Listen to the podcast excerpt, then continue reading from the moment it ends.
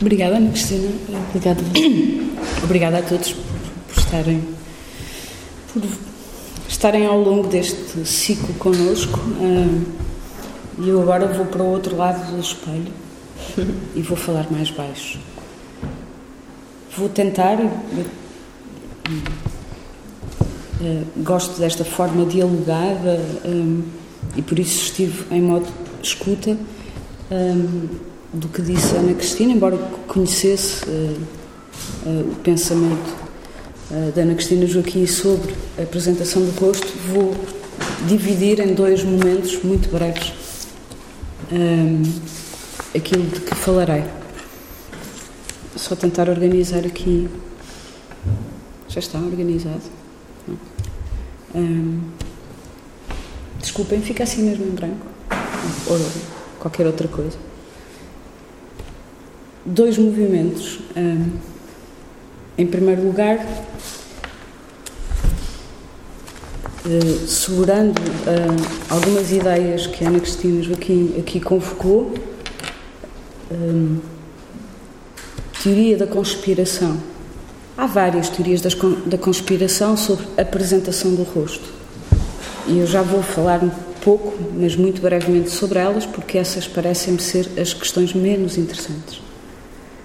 Depois, num segundo momento, falar numa breve anotação também daquilo que transitou de apresentação do rosto para Fotomaton e Vox e outros livros, até 94. Mas antes de tudo, eu gostava de explicar o meu método e de convocar aqui dois leitores que me ensinaram a ler Herbert. O meu método é falar pouco. Herberto Helder publicou em 1979 Fotomaton e Vox. E esteve a emendar da primeira para a segunda edição e da segunda para a terceira edição, linha a linha. E na primeira edição estava a palavra crítica na segunda edição, essa palavra mudou para leitura comunicada. Eu não sei fazer outra coisa e, portanto, é isso que vou fazer. Eu vou ler em forma de comunicação. Passe a ousadia. Falar pouco. Ler em forma de comunicação, leitura comunicada. Ler outros. E outros são, por exemplo, Gustavo Rubim que hum, há bem pouco tempo esteve aqui, deste lado, e que me recordou, no sentido etimológico também da palavra, estas palavras. Estamos de acordo. Para aceder a uma poesia como a de Herberto Helder, não há maneira de salvar velhos esquemas de leitura cuja erosão é hoje mais do que evidente. Eu acho, sinto. Escrevi-o antes, continuo a sentir. Nós estamos condenados à inutilidade de anteriores paradigmas de leitura e, portanto, só nos cabe aceitar a evidência de que cada leitura se funda sempre iniciaticamente tal como se fosse absoluta, e agora volto a citar Gustavo Rubin, a necessidade de reinventar a própria leitura. Este também é o meu método. Luís Mourão ajudou-me a perceber de que forma colocar o pé no caminho de ler Herberto e de me colocar não no lugar de crítica, não prescindindo, obviamente, de uma leitura crítica, mas no lugar de leitor. E por isso eu escrevi antes e reitero hoje. Interrogue-se o lugar do leitor neste processo. O método porque é o método porque é contido nos textos que lê. O leitor é incorporado nos textos de Herberto. E Luís Mourão pergunta-se como abordar um poema, a poesia toda de Herbert Welder, por que método? O que supõe o método é a caminhada, a ideia de progresso ou de crescimento. Tentei, tento, tentarei ter com estes meus pares leitores um percurso partilhado e pretendo não, não apenas acompanhar o modo como se constrói este método, passo a passo, na caminhada, sem distinguir, tal como em alguns momentos Ana Cristina referiu e outros leitores de Herbert referem, questões de género, se é poesia, se é prosa. Mas falaremos disso um pouco mais, mais adiante. Portanto, em síntese, o método é falar pouco, leitura comunicada, ler outros, entre os quais, entre muitos, Gustavo Rebim e Luís Mourão, e aprender devagar.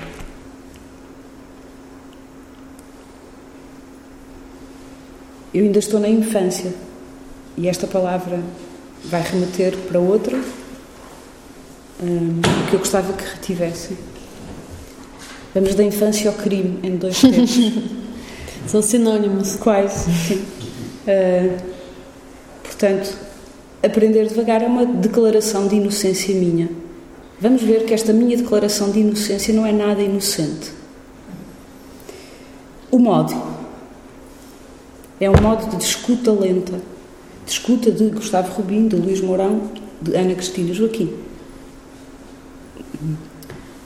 Quem fala por último tem essa vantagem de ter escutado antes, de ter tido o privilégio de aprender. Este modo é para mim sintetizável em três palavras que vão conduzir no segundo momento desta minha breve intervenção o meu raciocínio. São três palavras. A palavra o,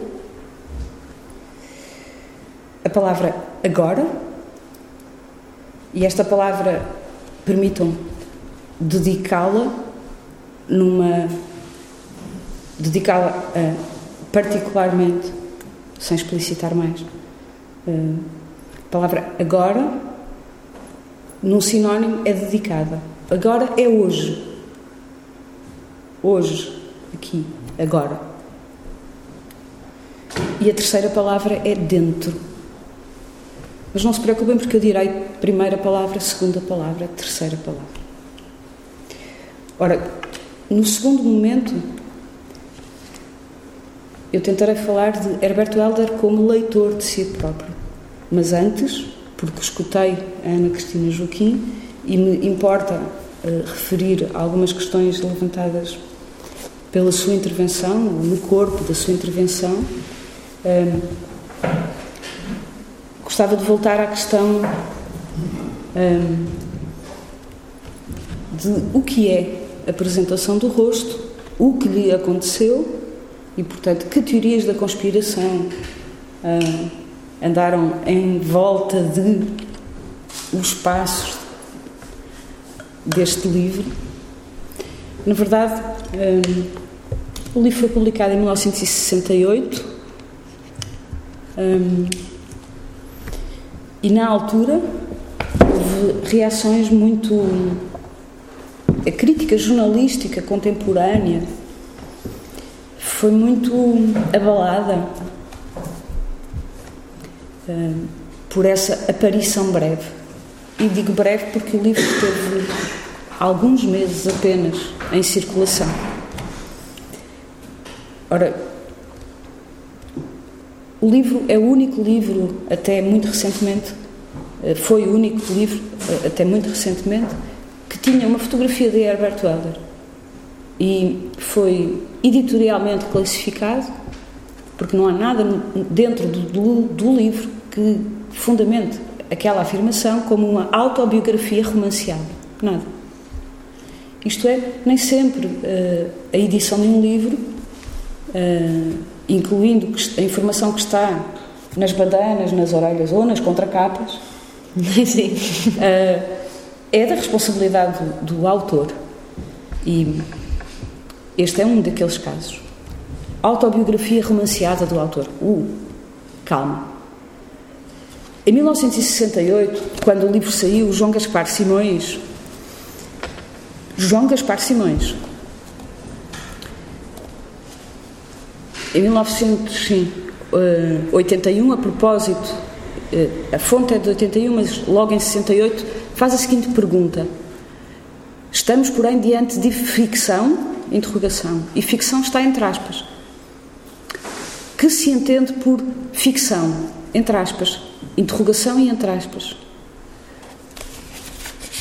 Eu já o escrevi antes, não estou a esconder a fonte, só não estou a mostrar por pudor. Para mim, desde a primeira vez que li este texto, pressente-se um mal-estar muito grande de João Gaspar Simões perante um livro que é um, um objeto estranho, nitidamente não identificado. Isto é, desconsiderada a classificação genológica que está na Badana, a autobiografia romanceada do autor, a pergunta de João Gaspar Simões é: é ficção? Espera, eu estou mesmo abalado. Então, o que é ficção? Torna-se então evidente, sobretudo se, se, se atentar no facto de este crítico questionar não apenas a classificação genológica da obra, se é ficção, se é romance, se é autobiografia, mas sobretudo a interrogação do próprio género. Se isto é ficção, então o que é ficção? Primeira questão. Na, na época, em 1968, apenas cinco críticos, em 1968, apenas cinco críticos escreveram sobre a apresentação do rosto, que, como a Ana Cristina Joaquim disse, é dividida em aspas, muitas, capítulos, os prólogos, os ritmos, as imagens, as metáforas, as palavras, os epílogos. Gaspar Simões disse, continua a citá-lo, logo numa publicação no Diário Popular, uma recensão, uma nota crítica. João Gaspar Simões afirmou: a apresentação do rosto, quanto a nós, é um poema com algumas páginas a que poderíamos, dentro da terminologia do autor, chamar ficção.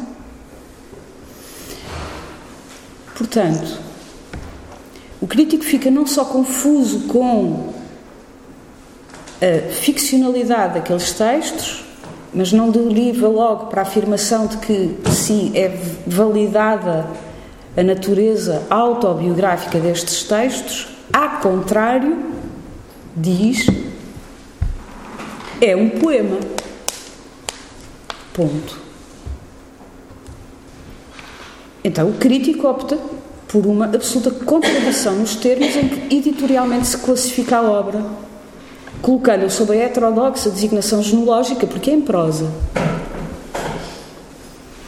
Realçando muito lucidamente, para mim, escrito há muitos anos, mas mantenho ainda hoje, muito lucidamente, o facto de não ser pertinente distinguir os caracteres formais, se em prosa ou se em poesia, dos géneros ficcional ou poético, mas antes de considerar perante tal objeto a sua hibridez e o facto de ao próprio autor não importar, e volto a citar Gaspar Simões, saber delimitar rigorosamente as suas fronteiras. Portanto, quanto à questão de ficção, prosa ou poesia, João Gaspar Simões posiciona-se muito claramente. Fernando Mendonça, que escreveu na, na altura, em 1968, também sobre a apresentação do rosto, diz que é uma obra metafórica, enigmática, obscura, intraduzível. Isto é a declaração da impotência, eu vou voltar a usar esta palavra, da impotência do crítico perante um livro que não compreende. Com muita honestidade obra metafórica, enigmática, obscura, intraduzível e assinala, palavras de Fernando Mendonça, dificuldades insuperáveis. Declaração muito honesta de impotência. Na inserção de tal livro na nomenclatura literária, porque ele se apresenta como narrativa, ficção, autobiografia, poema. Isto é, na impossibilidade de escolher uma palavra, eu escolho muitas. Houve depois outros desenvolvimentos. desta ideia, mas Fernando Mendonça chega a uma formulação que me parece muito feliz para a apresentação do rosto. Ignorando totalmente a classificação genealógica, se é uma autobiografia romanceada, segura-se à palavra apresentação e diz mais do que um rosto, não, desculpem, já estou a falar de outro autor, diz, um, ainda Fernando Mendonça, diz que este livro permite a constituição de um paradigma do complexo poético do seu autor, em que não há separação possível entre de nomenclaturas literárias, porque é uma das razões a sua estrutura assenta no envolver de um novo discurso poético. Portanto, João Gaspar Simões não é ficção, ou então, se isto é ficção, o que é ficção? João Gaspar Simões é um poema, Fernando Mendonça diz, então é um novo discurso poético. A própria polémica é a, de, é a polémica gerada para mim, muito mais do que o facto eh, atestado e factual de apresentação do rosto ter sido censurado por conter linguagem à época considerada obscena, o leitor foi muito uh, perseverante, porque ele leu até à página 182, anotando os, ser, os excertos todos em que a linguagem era obscena, portanto, ter-lhe dado pelo menos muitas horas de leitura. Suponho que compreenderam a ironia. E está assinado é um documento da PID-DGS, está assinado o leitor. O que me parece. O personagem dele. Personagem uma uh, formulação absolutamente genial. A PID tinha um leitor. Um, está assinado, um leitor. Muito bom. Aquilo que aconteceu depois, e agora vou abreviar razões porque gostava de falar de um outro texto, portanto já estou a terminar o primeiro momento. Eu disse-vos que ia ser breve e posso até falar mais rápido, só para isto passar mais depressa. Uh, mas quero voltar à ideia de crime, quero voltar à ideia nada inocente, de ter convocado a inocência uh, e essa ideia de haver dois lados, haver um tiro dirigido a leitor e autor, uh, embora tenha uma formulação ligeiramente diferente, a ideia é a mesma o que aconteceu com a apresentação do rosto, na verdade, foi, ele foi, foi isto. A apresentação do, do rosto foi retirado das livrarias, algumas pessoas ficaram com exemplares.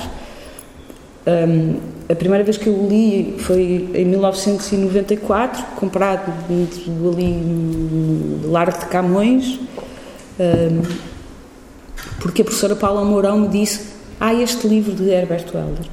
E eu precisava de o dizer publicamente um, está escrito, mas precisava de declarar publicamente, um, que foi a professora Paula Mourão que me disse, existe este livro. Ora, o que aconteceu com a apresentação do rosto foi que ele foi retirado, sim, de circulação, mas Herbert Weller tornou-se não apenas autor de si próprio, enquanto sujeito de escrita em apresentação do rosto, mas depois o que fez foi tornou-se tornar-se leitor de si próprio. E, a espaços e a tempos muito disseminados no, no trânsito dos anos, foi segurando em alguns certos, fragmentos, pedacinhos de apresentação do rosto e foi disseminando maioritariamente para Fotomaton e Vox, mas também para o espaço em volta e, surpresa, também para um livro de poesia chamado Do Mundo. Este, este certo que Ana Cristina Joaquim leu, leu há pouco, leia-se esta paisagem de cima para baixo da esquerda para a direita e vice-versa, é, na verdade, recuperado de apresentação do rosto para iniciar um livro chamado Do Mundo. Ora, um livro que se chama Do Mundo é obviamente genesíaco. Portanto, sim, é o autor a criar-se a si próprio. Aliás, a outra citação, em que se refere criei-me em não sei quantos dias, uh, está já em apresentação do rosto e depois em Do Mundo, que é um livro pequenino, publicado em 1994. Ora,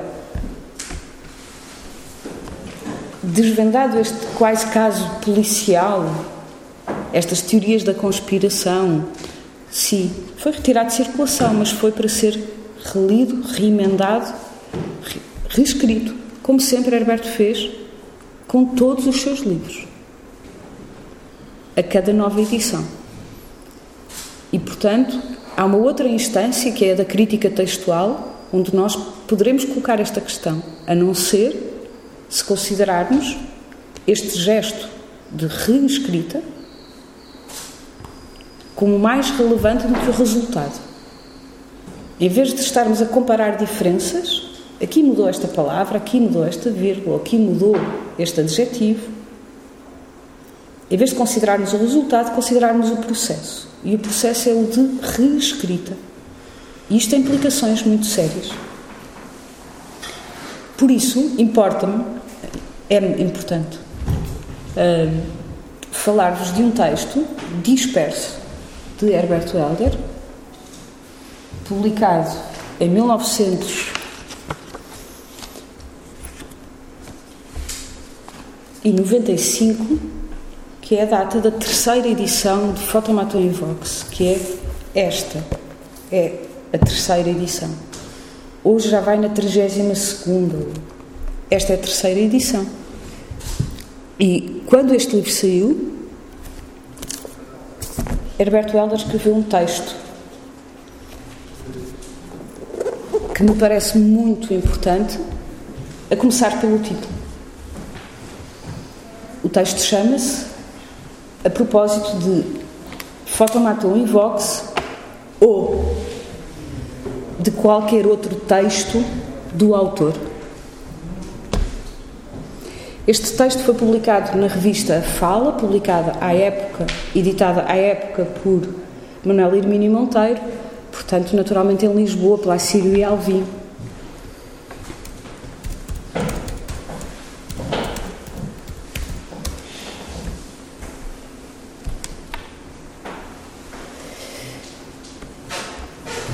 Num segundo momento, só para não desanimarem, eu convocarei outro texto que vai dialogar com este de Joaquim Manuel Magalhães, que constituem o corpus, o corpo desta minha intervenção. E se o texto de Herberto Helder se chama A propósito de Fotomaton e Vox ou de qualquer outro poema, de qualquer outro texto do autor, desculpa o lapso, o texto de Joaquim Manuel Magalhães tem um título que é este: Por causa de Fotomaton e Vox. E foi publicado pela primeira vez em 1981, num livro chamado Os Dois Crepúsculos, um conjunto de ensaios sobre poesia portuguesa atual e outras crónicas. Aqui já um indício de alguma perturbação que me que me vai ser relevante. Este texto, a propósito de Fotomaton e Vox ou de outro qualquer texto do autor, começa assim. Agora, o lugar e o tempo, fim de século, os idiomas, o mundo, são muito estimulantes. A época é literal e conformista. Divertir-se é quase obrigatório. Há juízes, julgamentos, justiças, justificações. Há episódios por todos os lados para a gente rir. E depois a gente vai para casa e, se porventura conservou limpas as suas fontes, entrega-se jubilosamente a confundir a vigência. A gente desfaz e refaz as coisas. A gente diz invenção, imaginação, inovação. E sem dar por isso, encontra-se em estado de excelso, em estado excelso de irresponsabilidade social, sente-se responsável consigo apenas. Estou no centro de mim próprio. Não me interessa este mundo da justiça de fora. O mundo dos juízes e julgamentos. Não me interessam as justificações do mundo. Estou só.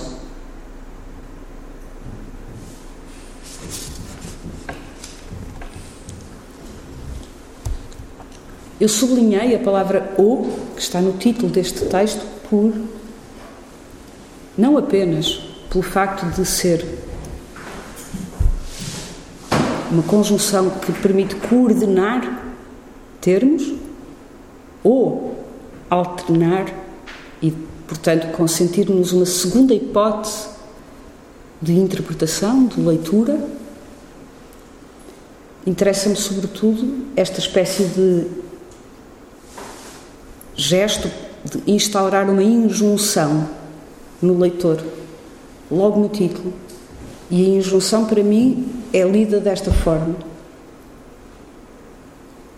criem uma alternativa, estando eu, Herberto Helder, a escrever sobre Fotomaton e Vox, de que eu sou autor, porque eu, Herberto Helder, que assino este texto, aparece aqui a assinatura, sou leitor deste livro ou de qualquer outro texto do autor. Portanto, o autor é, desde o título à assinatura, logo desenhado como uma figura alternativa a si próprio. O autor é um, a assinatura é a figuração gramatical, textual, outra alternativa a o autor. E, portanto, este o importa-me.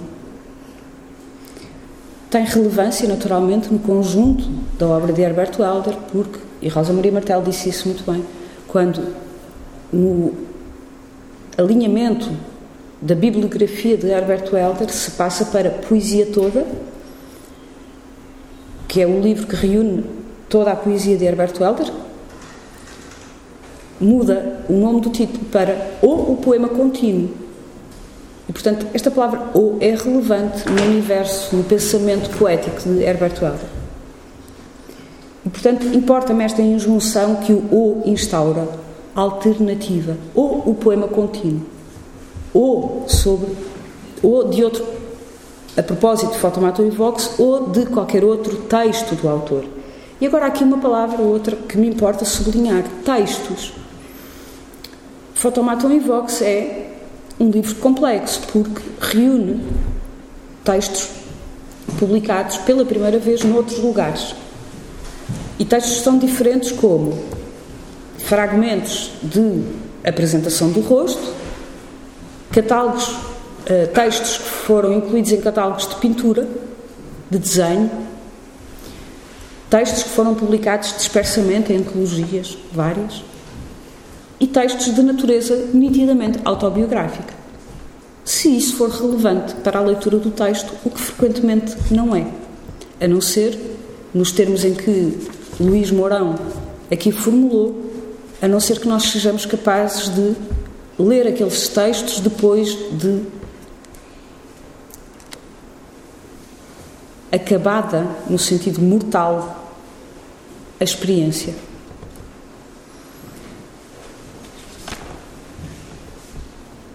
Quando Herberto escolhe este ou, a propósito de Fotomato e Vox, ou de qualquer outro texto do autor, está, na verdade, a fazer uma escolha nada aleatória. Em vez de dizer prosa ou poesia, e voltamos ao exata question da genealogia uh, dos textos de Herbert Welder, escolhe textos, não querendo dizer nem poesia nem prosa. E, portanto, elide. Este, este problema, esta questão da classificação de género. A que género pertence? É ficção? Se, é, isto é ficção, então o que é ficção? É poesia? Gaspar Simões é um poema, quando muito era talentosa. Muito simples de uma forma muito simplificada. Convoca aqui, convoca aqui na minha memória, de repente, a simplificação de Álvaro de Campos, de uma forma muito simplificada, para não me demorar muito. Na verdade, Fotomaton e Vox inclui textos em prosa, textos em verso, inclui citações, todos os títulos estão entre parênteses.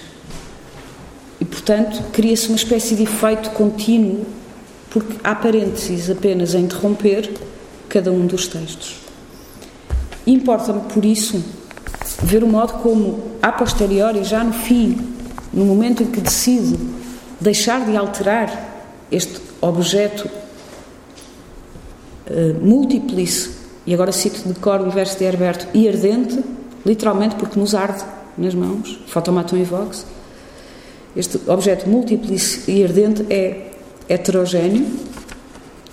Uh, vou agora para a segunda palavra. Agora.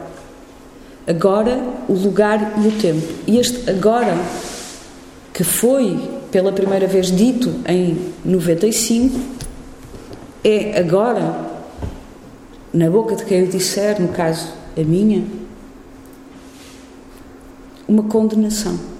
Sempre que eu digo agora, estou condenada a ser o eco do tempo em que eu digo a palavra agora. E o texto começa desta forma, agora, com plena consciência de se estar a autocondenar a esta perpetuidade. E, portanto, está a dizer para a memória futura, para a posteridade que este texto tenha, agora. Ele será sempre presente perante vós, leitores de mim.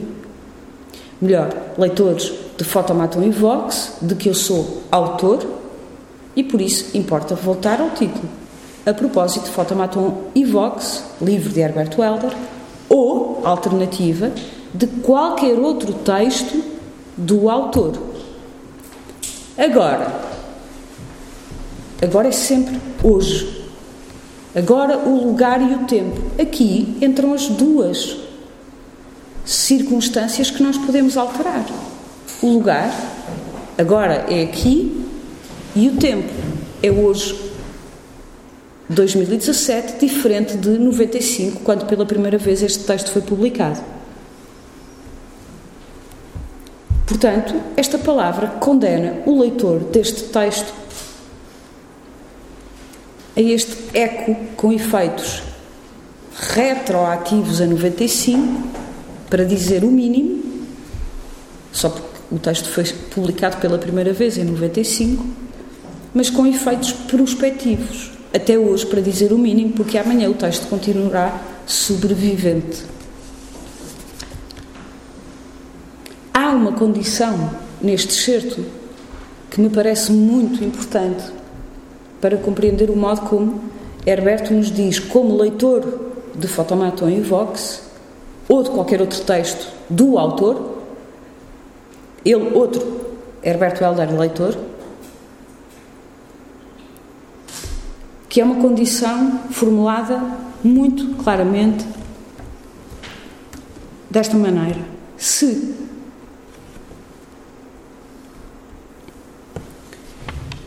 vocês acompanharem o texto,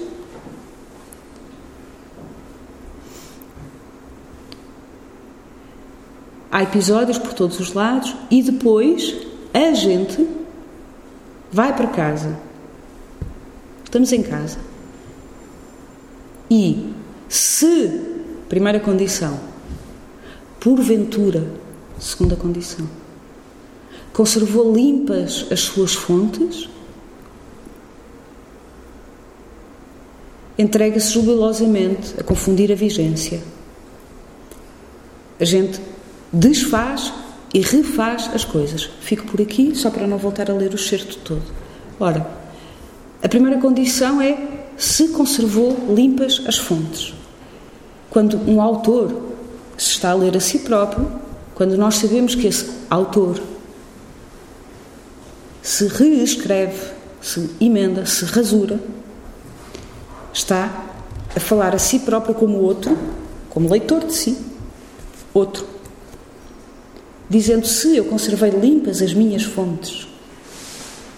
E nesta relação entre a apresentação do rosto e fotomaton vox, nós percebemos que a apresentação do rosto é fonte de onde nascem uh, muitas hipóteses fluidas até 1994, por exemplo. E neste texto quase passa despercebido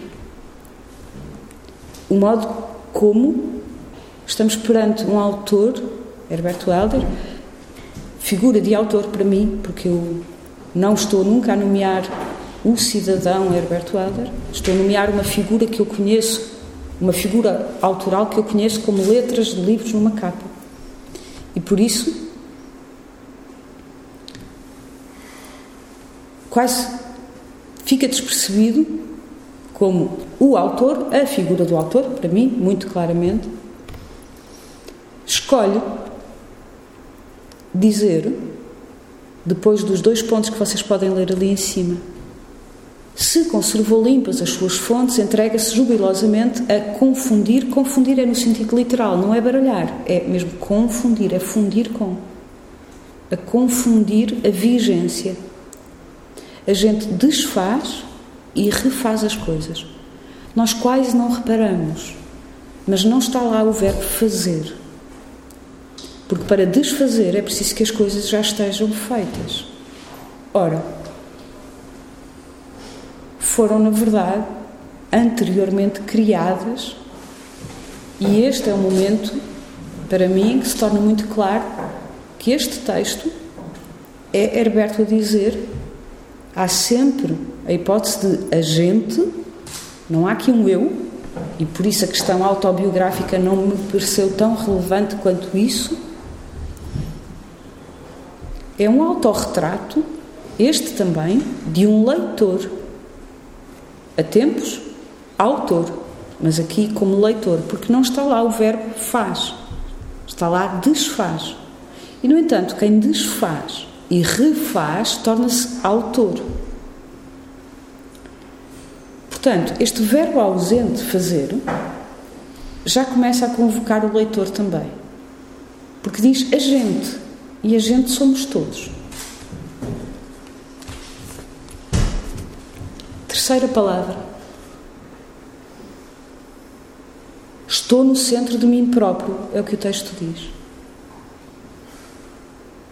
Ora, nomear esta palavra centro, é a terceira palavra, pressupõe um limiar exterior.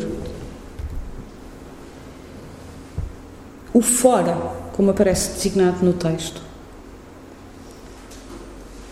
Dizer centro gera também uma entropia que se torna abissal com a iteração da mesma ideia na expressão de mim próprio. E, portanto, há um vórtice aqui engendrado. Estou no centro, já seria potente. De mim próprio, mais ainda, entrópico.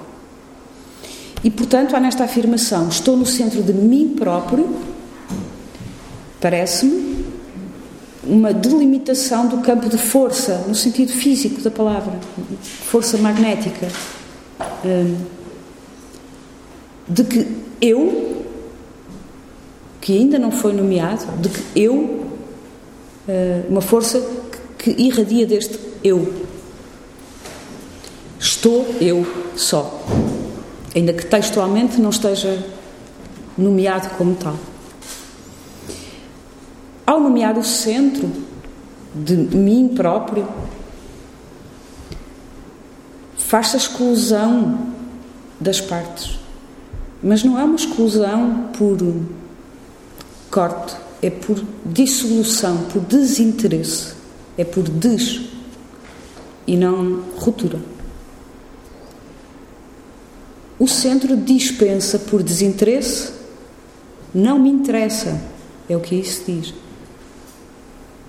não me interessa esse, este, desculpem, este mundo de justiça de fora.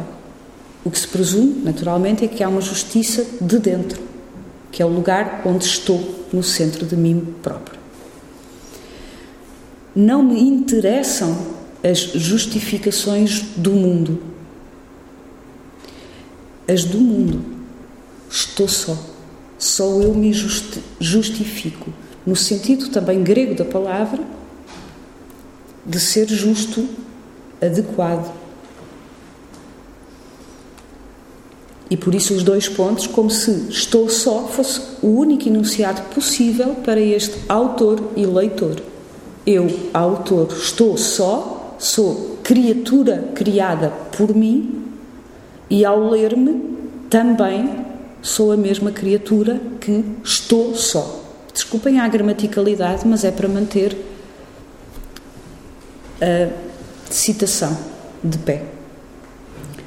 Há uma moral nesta história que felizmente não será ditada por mim, mas este é o momento de vos dizer que se esperarem mais um bocadinho, há mesmo uma moral da história. Eu é a palavra ausente deste, deste certo. Nós sabemos que ela está lá, na conjugação verbal. Mas há também uma deliberação nesta ocultação do pronome. Porque para mim, mais do que a autobiografia, trata-se mesmo, em Herberto, de perceber os momentos em que se escolhe escrever eu e ocupar esse pronome que está no lugar do nome. Para mim é um exercício complexo, sim, mas muito cirúrgico. Nunca sair deste, desta esfera do pronome. Está pelo nome, ainda que o nome seja muito forte. Herberto Helder.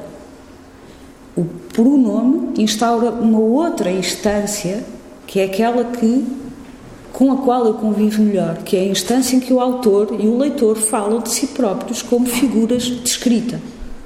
E aqui estou a convocar o pensamento de Paul de Man, que é, na verdade, eh, um autor que me conforta ler perante a complexidade desta figura, que mais adiante eu vou baralhar só. Uh, introduzindo uma interlocução com uma terceira pessoa, isto é, Joaquim Manuel Magalhães. Ora, eu estou só implica outros. E passamos ao segundo excerto. Nem é preciso a inocência demonstrar como pode ser assassina. Mete-se em casa, escreve as suas palavras.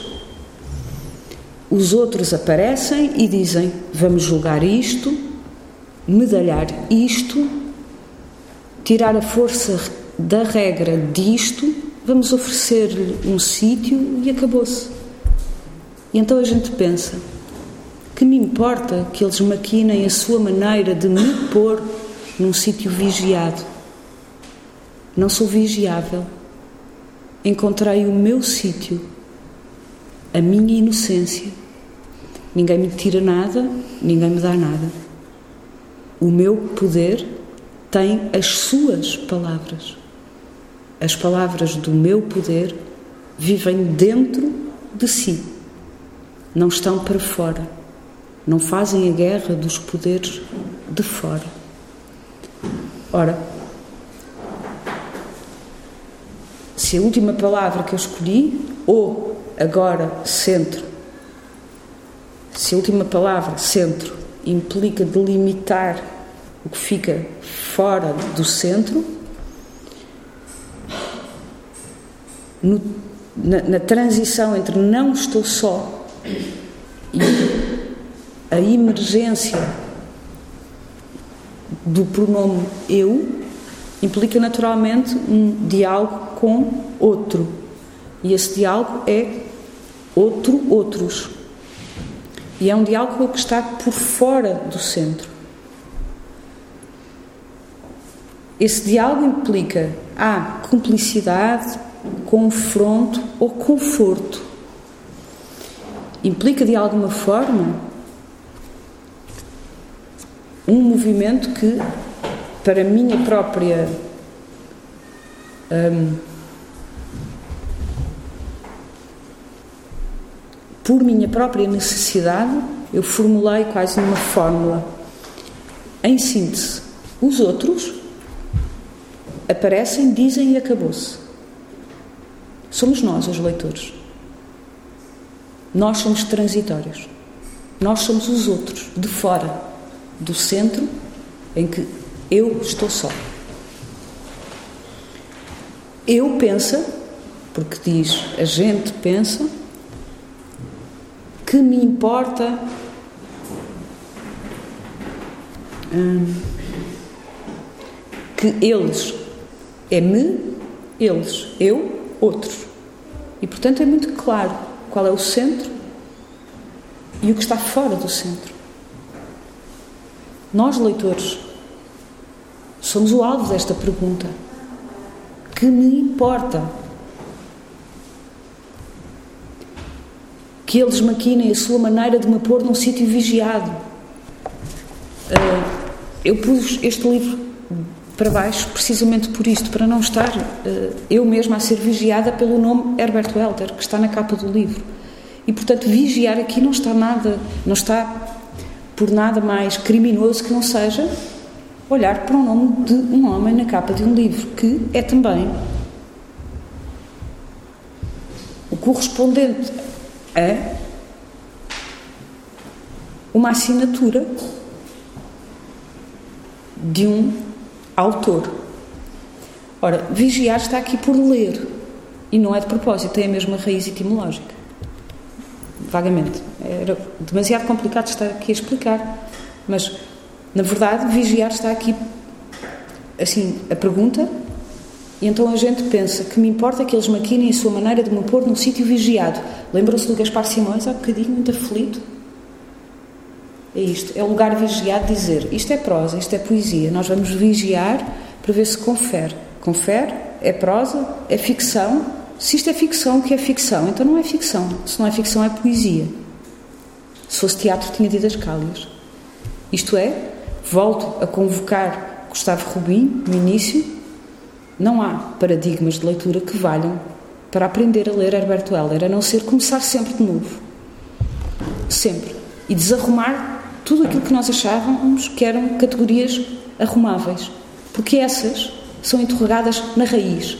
Ora, se são interrogadas na raiz, pelo próprio autor, figura autoral, nós leitores, somos desde logo avisados: que me importa? Não sou vigiável. Eu, que antes já tinha definido o seu centro, eu continuo a afirmar: encontrei o meu sítio, a minha inocência. Ninguém me tira nada, ninguém me dá nada. E agora repara como quase nos passou despercebido uma imensa advertência feita na primeira linha desta, deste fragmento, deste parágrafo, que eu não tronquei de propósito para que vocês percebessem que é a nossa leitura que fica distraída. Não é preciso a inocência demonstrar como pode ser assassina. A inocência parece aqui um nome próprio, quase, e não um nome comum. Ora, a inocência ser assassina. O texto, a formulação, importa-me muito. Eu sou muito literal na minha leitura porque encontro aí a minha única hipótese de salvação. E, portanto, volto a ler. O autor deste texto, que assina Herbert Welder e que está a ler-se a si próprio, a propósito de Fotomaton em Vox ou de qualquer outro texto do autor, avisa-nos. Nem é preciso a inocência demonstrar como pode ser assassina. É que somos nós também o alvo desta advertência. E, portanto, estamos já avisados, no sentido galaico-português, de ter aviso, de que a inocência é assassina. Reparem como a inocência neste fragmento tem vida própria, independente do autor, independente daquele que acabou de dizer eu estou só. É a inocência. A inocência mete-se em casa, escreve as suas palavras, são as dela, as palavras da inocência. Da inocência que pode ser assassina. Está lá no princípio do texto. E reparem, porque é que se diz escreve as suas palavras? Porque é esse o crime. É esse o poder da inocência. É da inocência que nasce o poder assassino da palavra. Eu recordo para mim mesma a etimologia da palavra inocente. Inocente é uma palavra nada inocente, porque inocente inclui uma negação. In. Inocente, eh, a palavra latina é outra, mas não importa. Inocente é inofensivo, é inócuo, é, não faz mal. Mas é aquilo que não é nocivo. E, portanto, quando se diz inocência, está a negar-se o mal. Está a negar-se o dano. A inocência não é nada inocente. E por isso é assassina. E por isso nem é preciso a inocência demonstrar como pode ser assassina. Basta saber ler a palavra inocente. Ela contém a inocência e o seu contrário, numa só palavra. Releio devagar, seguindo aquele método de aprender devagar. A inocência escreve as suas palavras. O meu poder tem as suas palavras. Eu estou a ler do certo. E, portanto, para Herberto Helder, que assina este texto a propósito de Fotomaton Vox ou de qualquer outro texto do autor, há três instâncias. Uma, a inocência. O que é que ela faz? Escreve as suas palavras dela. A inocência é a autora. Segundo movimento, o meu poder. Sim, está aqui um pronome possessivo que contém eu, o meu poder. Mas este meu poder não é meu, porque ele tem as suas palavras.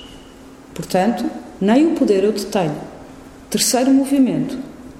As palavras do meu poder, porque já são instâncias alheias, palavras e poder, as palavras do meu poder vivem dentro de si. O meu centro contém esta inocência que tem as suas palavras e as palavras têm o seu poder dentro de si. Não é nada contra, é tudo entre. Portanto, eu só posso concluir como leitora inocente que aqui nem inocência nem poder são eu. Elas têm as suas palavras. Portanto, nós leitores somos como eu, que não tem poder senão das palavras delas mesmas, que estão dentro de si, ou da inocência que tem as suas próprias palavras. Nós, leitores, dizia, somos como eu, autor ou leitor, é um pronome. Sim, lembremos que se ausenta do texto, não aparece uma única vez eu. Nós, leitores, concluo, somos como o eu que não aparece no texto, não comparece como eu, somos inocentes. O mesmo será dizer que não temos ciência ou que somos inofensivos ou que não temos, não causamos dano e, no entanto, não é nem é preciso a inocência demonstrar como pode ser assassina. Nós, leitores inocentes, estamos de fora. Somos, portanto, juízes dos poderes de fora. E esta é uma condenação. Mas somos também impotentes. E agora recordem no outro excerto. Somos impotentes se conservamos limpas as nossas fontes. Isto é, ficamos sempre de fora do centro onde está o autor, que faz e desfaz, eh, desculpem, que desfaz e refaz coisas que nós não vimos fazer.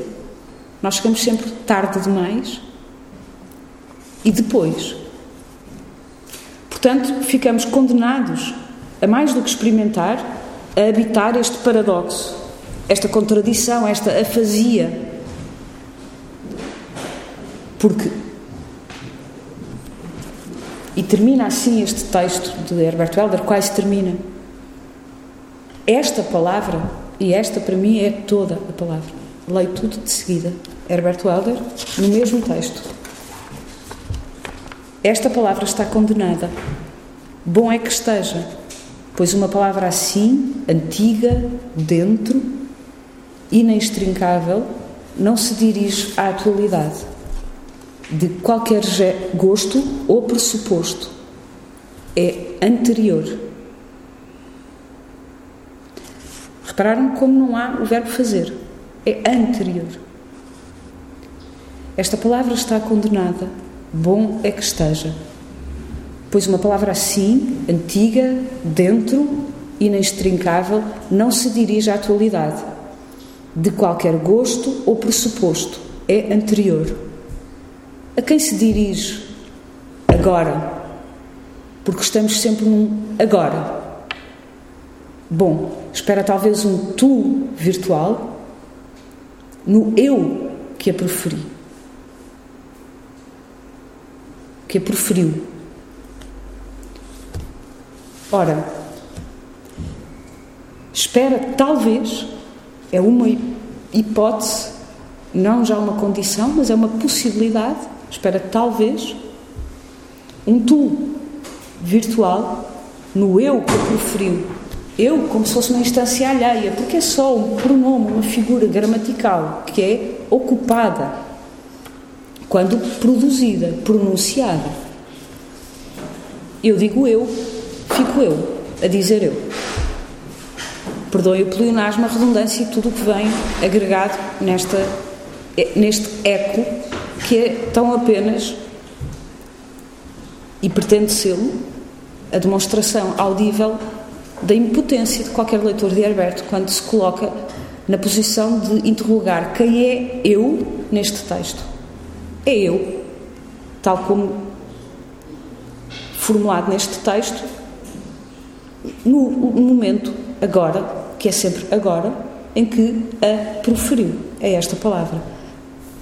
Volto para terminar às três palavras que escolhi no início desta conversa: ou, agora, alternativa ou hoje,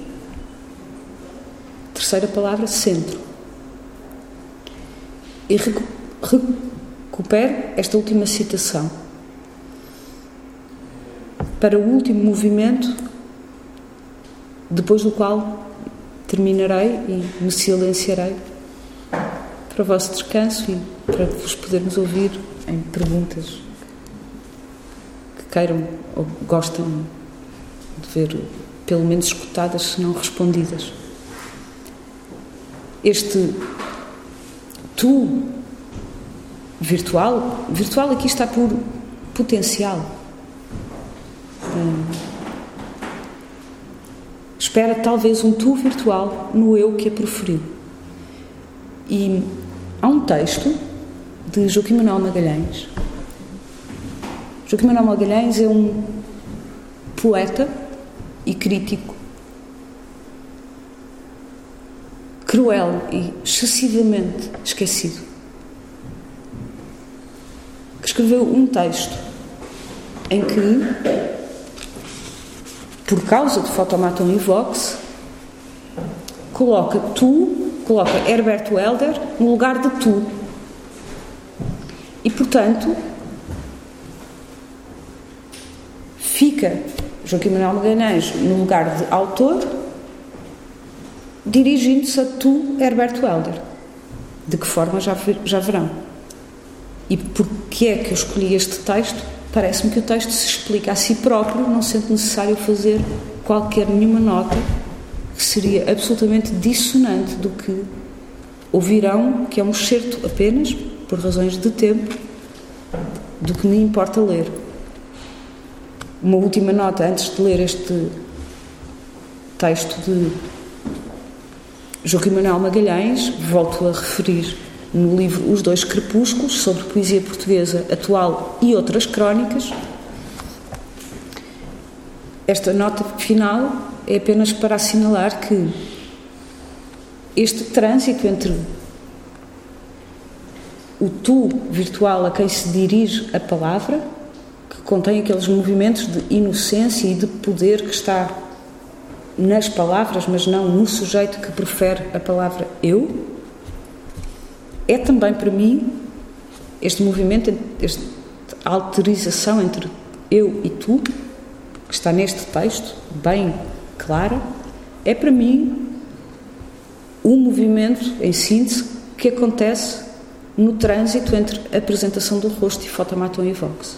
A apresentação do rosto era um livro demasiado próximo que Herberto, digamos assim, em termos muito simplistas, trataria por eu. E quis tratá-lo por tu, tornando-se leitor desse livro. Ao tornar-se leitor desse livro, desfê-lo primeiro e depois refê-lo. E isso está escrito neste, neste texto. Primeiro desfê-lo e depois refez o livro, disseminando por vários outros. E não apenas nos livros que publicou logo, imediatamente a seguir, ou uma década depois. Até 1994, portanto, desde 1968, Herbert foi leitor daquele seu livro, Eu, Apresentação do Rosto, do mundo. E, portanto, percebem como, em 1995, neste texto, chamado A Propósito de Fotomaton Vox, ou de qualquer outro texto do autor, se está também a dizer: sim, hoje é sempre agora, este texto começa agora, o lugar e o tempo, é sempre o tempo desta inocência assassina de desfazer o que já está feito e refazer. O autor é o, é o primeiro, concordante com a Ana, é o primeiro criminoso e o leitor é o segundo. Ambos partilham a mesma arma, que são as palavras que têm a sua inocência assassina e o seu poder.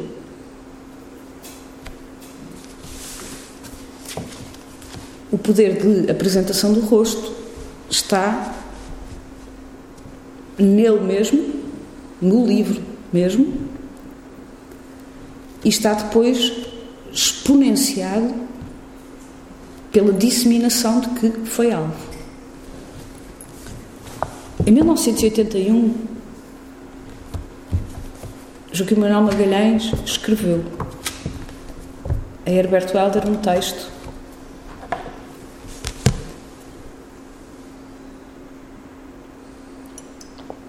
por causa de Fotomaton e Vox. E, para encerrar este ciclo de retrato em movimento, este parece-me ser um retrato em movimento dos vários leitores de Herberto. Pelo menos de alguns que eu encontro.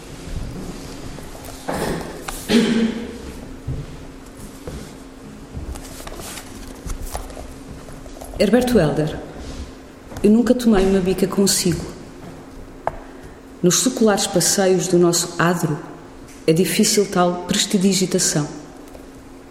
É verdade que tenho um certo susto das suas palavras. Deve ser o único português de quem diria tal coisa. As razões são curtas e julgo que se resumem a uma. Você escreve assim.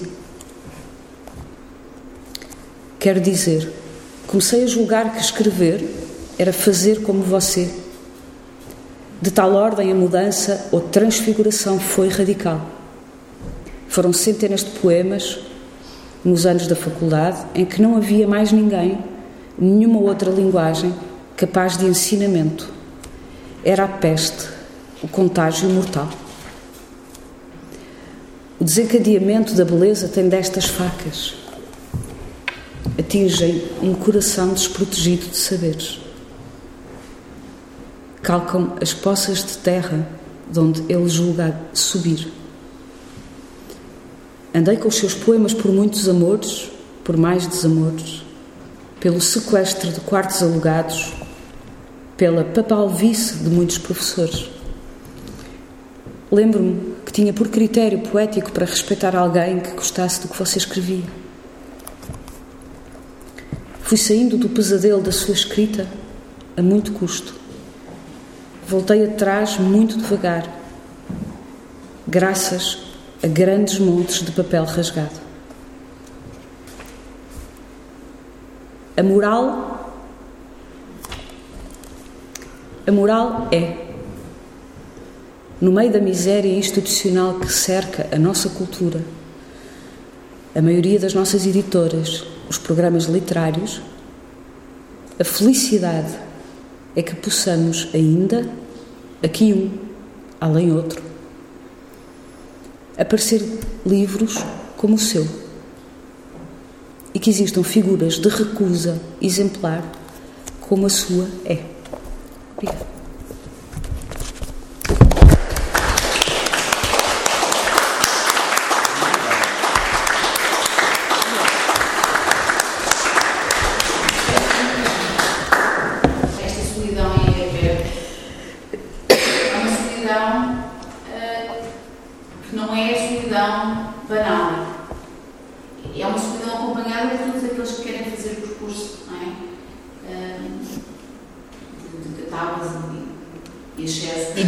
Sim, exato, claro. Exato, claro. exato. e, pegando nesta ideia do eu, não é? é também a questão que se coloca na autobiografia. Não é? A autobiografia coloca-nos essa, essa, essa, esse problema de que, que é uh, o eu. O filho do Jane coloca essa questão muito, muito, muito, clara.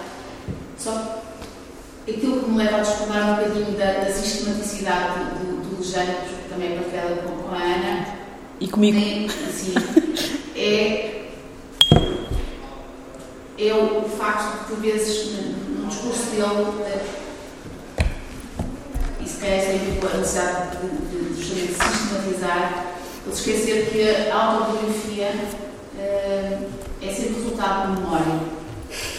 A memória é discurso, e é discurso do agora, não é? Toda a construção desse é. meio. Ficção. E, portanto, Sim. A minha questão tinha a ver com isto, ou seja, vocês falaram da, da existência, não é, na altura, da apresentação do posto, da, da, designação genealógica, era ficção, não era ficção, era autobiografia, não era autobiografia, e eu não conheço o livro, uh, e, portanto, a, a, minha questão é esta, ou seja, até que ponto é que, mais do que autobiografia, mais do que ficção, e que o livro não pode servir também como um ensaio, e um ensaio, um ensaio no sentido de ensaiar, de experimentar, não é? Uhum uma experiência que depois retira, depois da origem, de uma forma fragmentária, é? a outras experiências, mas também sai no sentido eh, próprio do tempo, não é? Ou seja, de reflexão, desconstrução e reconstrução daquilo que pode ser entendido como autobiografia, autoapresentação e, como, e, e ensaio sobre aquilo que é a própria literatura, não é?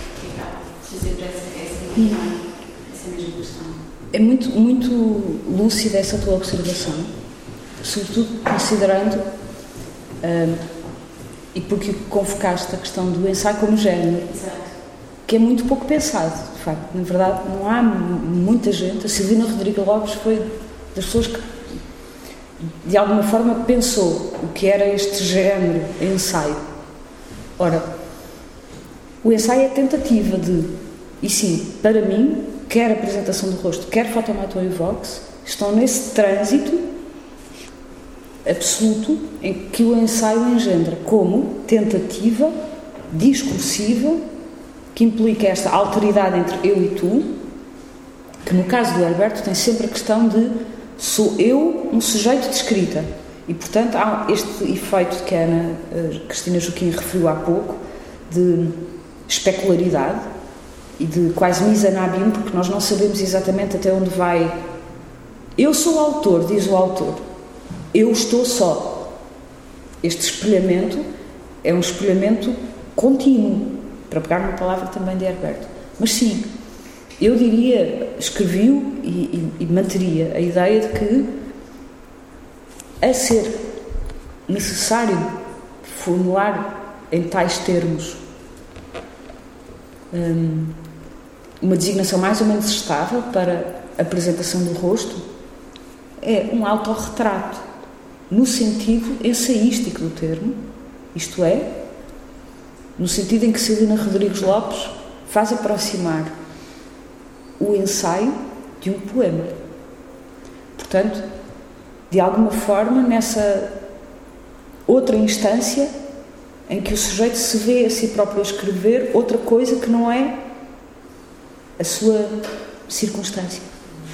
O que menos importa aqui é a circunstância. E isso é muito nítido em muitas passagens de Fotomato em Vox.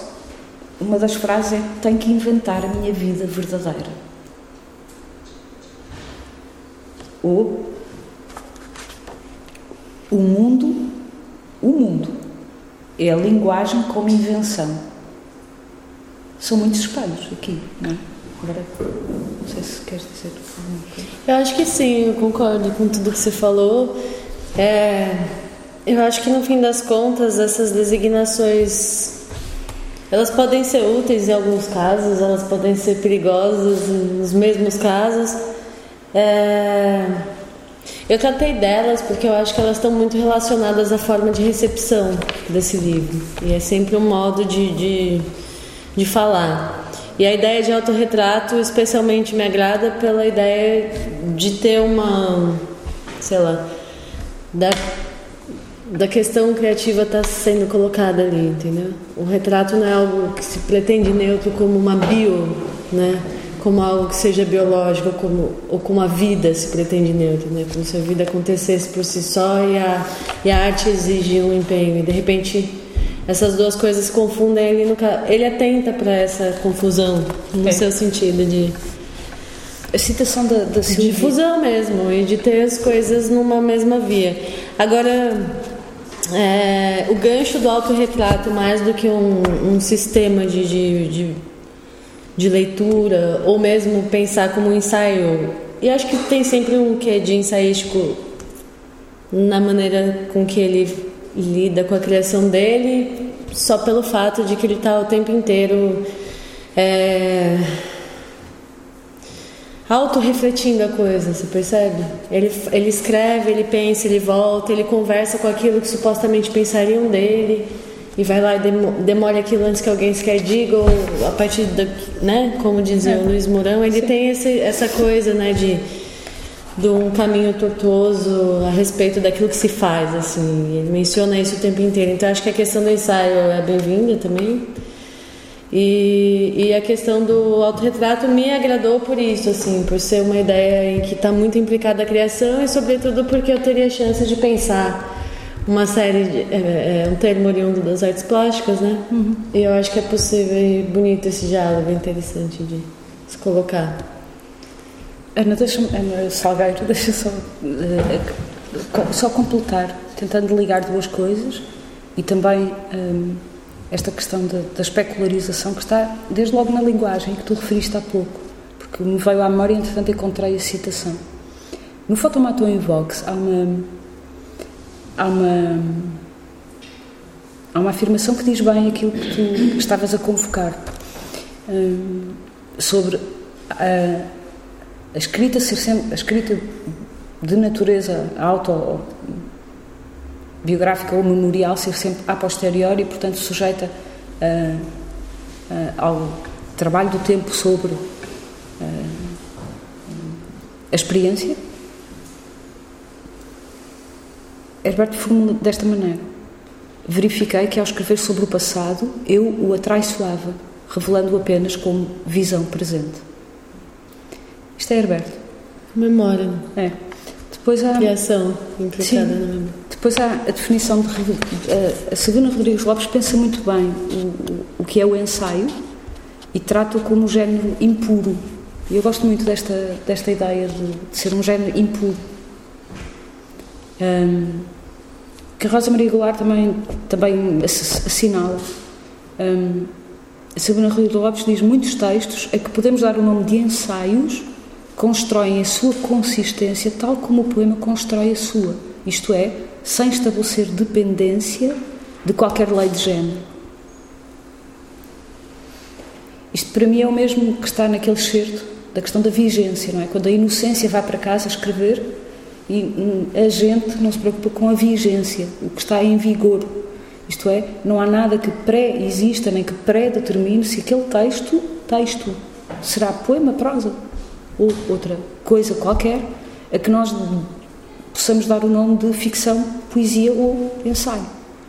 É o processo, eh, nas palavras da, da, da Silvina, é a consistência tal como o poema constrói a sua, esta ideia de movimento, sou um movimento. É muito, é muito isso, é muito isso para mim.